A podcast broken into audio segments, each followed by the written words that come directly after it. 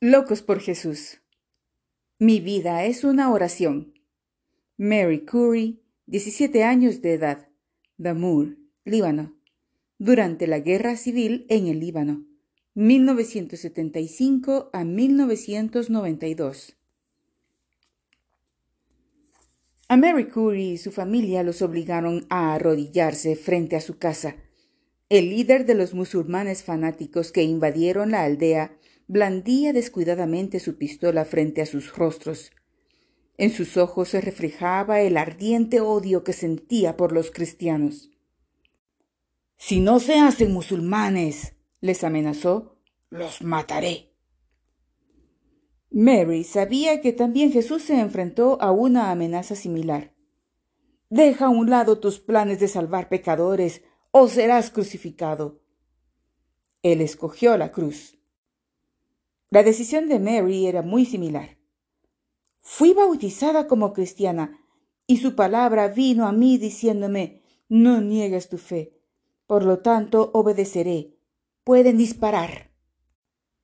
El disparo del arma detrás de ella retumbó a través del valle y el cuerpo de Mary se desplomó lánguidamente en tierra. Dos días después, llegó a la aldea la Cruz Roja.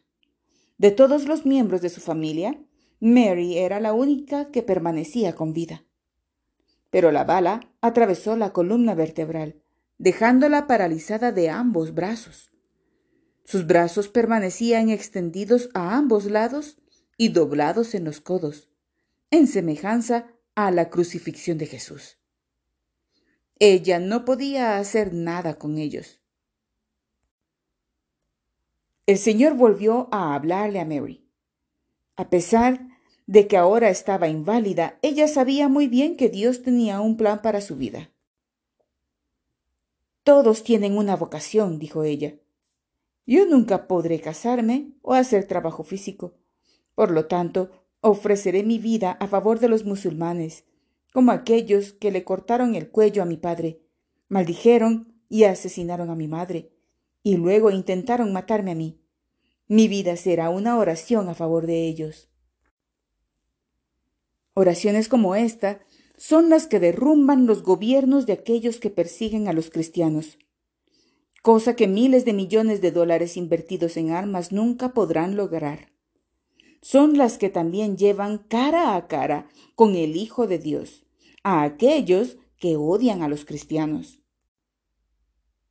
El ejemplo de Mary animó a otros a asumir una postura heroica en el Líbano. Muchos murieron, fueron heridos o huyeron del país durante la guerra civil. Algunos permanecieron como lo hizo un misionero que estaba demasiado preocupado por su redil como para escapar a la libertad. A pesar de que la explosión que destruyó su casa lo dejó sordo de un oído, y murió una familia de cinco miembros que eran sus vecinos, su espíritu permaneció firme. Un oído es más que suficiente para continuar esparciendo el Evangelio. En el año 1990, uno de los años más difíciles de la guerra, él nos dijo, todos los días hay personas que vienen a los pies del Señor. No os venguéis vosotros mismos Amados míos, sino dejad lugar a la ira de Dios, porque escrito está, Mía es la venganza, yo pagaré, dice el Señor.